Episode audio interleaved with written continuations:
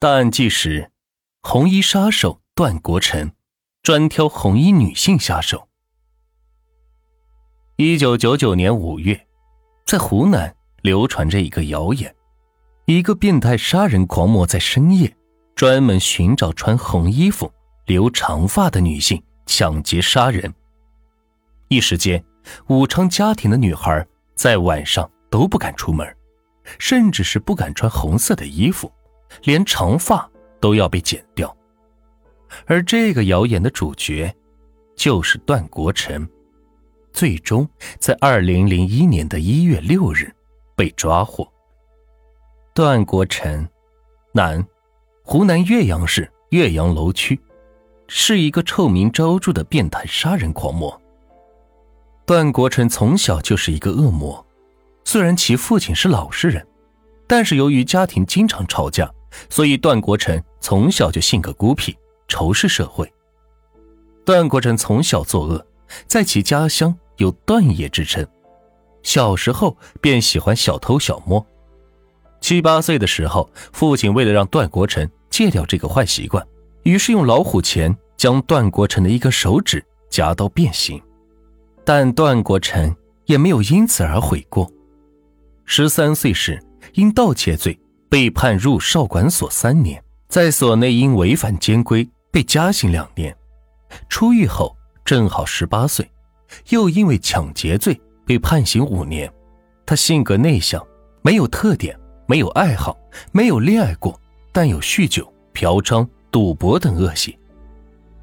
一九九八年，段国成开始在湖南岳阳抢劫作案。开始他并没有想害人，只想抢点钱花花。但在一次作案时，女受害者尖叫呼救，令他感到极度的恐惧，便用利刃将其刺死。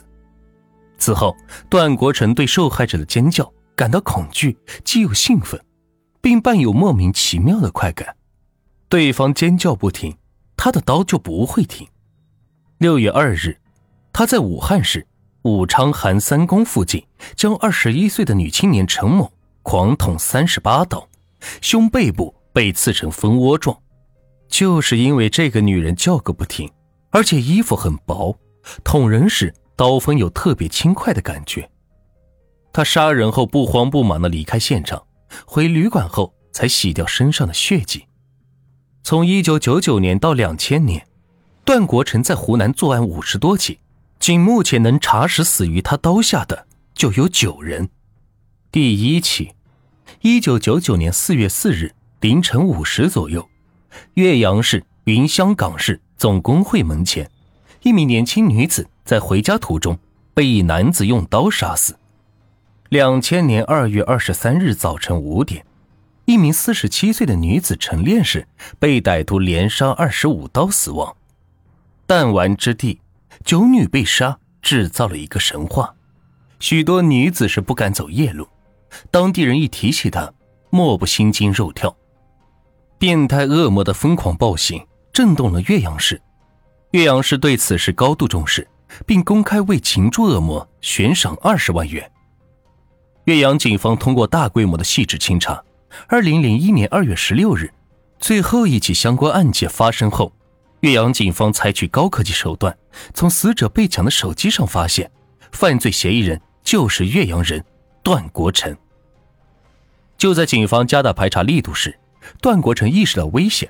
三月，段国成逃到湖北监利亲戚家，带着亲戚给的三百元钱，他逃离了岳阳，来到了武汉。来到陌生城市的段国成不但没有停止犯案，反而是更加的疯狂。二零零一年五月七日零时四十分，段国成在武汉的犯案之路开启了。华中村四十七号某高校的宿舍，一个二十四岁的女大学生。成为武汉首例遇害者，段国成持大号水果刀将其捅死，抢走其皮包，并对死者猥亵一番。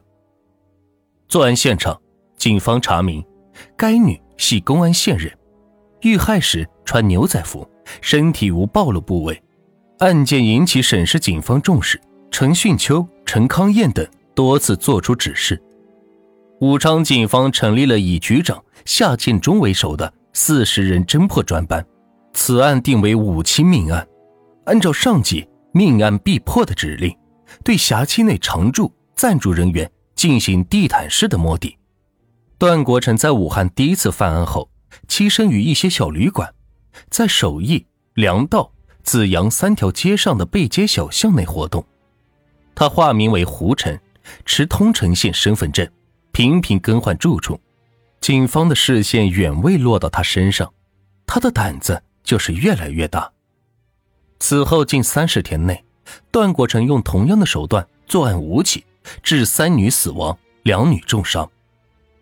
五月九日零时四十分，粮道街一小巷，段国成尾随一名二十多岁的女子，从其身上抢走两千元现金，后将其逼到墙角，拿刀欲砍。女子本能的伸手自卫，一刀砍中手掌。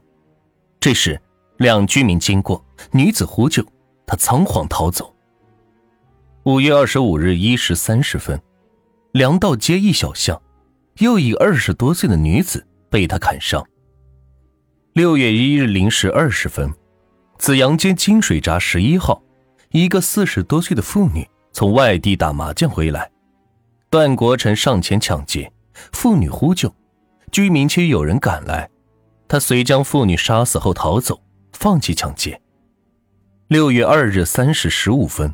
梁道街寒山宫，一个外地打工妹下班回到租住地，段国成埋伏在黑暗门洞里等她，她强烈反抗，身中三十多刀后死去。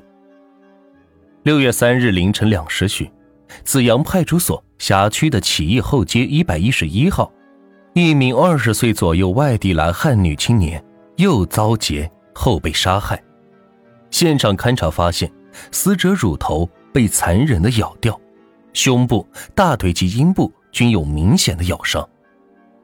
一时间，人心惶惶，传言四起，一个变态杀人恶魔在武昌昼伏夜出，寻找着穿红衣服、留长发的女性，杀人抢劫。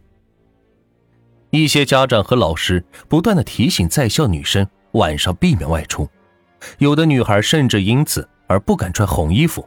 留长发，按照省市领导命案必破的指令，专案组对辖区内常住暂住人员进行了一轮又一轮的地毯式摸底排查。艰苦的排查工作并没有白费。专案组在外调中得知，湖南省岳阳市境内曾发生过多起的类似抢劫杀人案。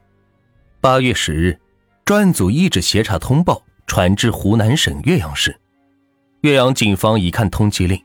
这不正是他们也在追捕的段爷吗？当日，岳阳派出所五名刑警来汉协助抓捕。根据岳阳警方提供的线索，段国成有一张假身份证，名叫做胡晨。专案组经过反复分析段国成一贯的作案风格，把搜捕犯罪嫌疑人的重点集中在了地处紫阳路、粮道街两个案发地之间的首义路派出所辖区内。十三日上午，专案组前往首义路派出所进行再动员后，将搜捕胡晨的通缉令下发到了辖区内的八十多个中小型饭店旅馆。当日上午十一时许，首义路派出所所长方银生接到了地处武昌火车站七幺九招待所发现疑犯的报案电话后，当即同副所长朱江、刑警队长张德华等六名全副武装的干警。赶赴胡晨的住所。十一时二十五分，六名荷枪实弹的刑警直扑该招待所三幺幺房间。化名胡晨的段国成正欲从卫生间逃走，被六个刑警摁倒在地。一掀他的衣服，肚子上有一条伤疤，正是此人。段国成曾因阑尾炎做过手术，在段国成房间的床单下藏着带血的匕首。抢来的女士皮包等，其床下的一双鞋子正是温州产的软底休闲皮鞋，其鞋印与现场提取的痕迹完全吻合。最终，段国成对警方供认了其大部分罪行，交代光在武汉实际作案就有二十余起。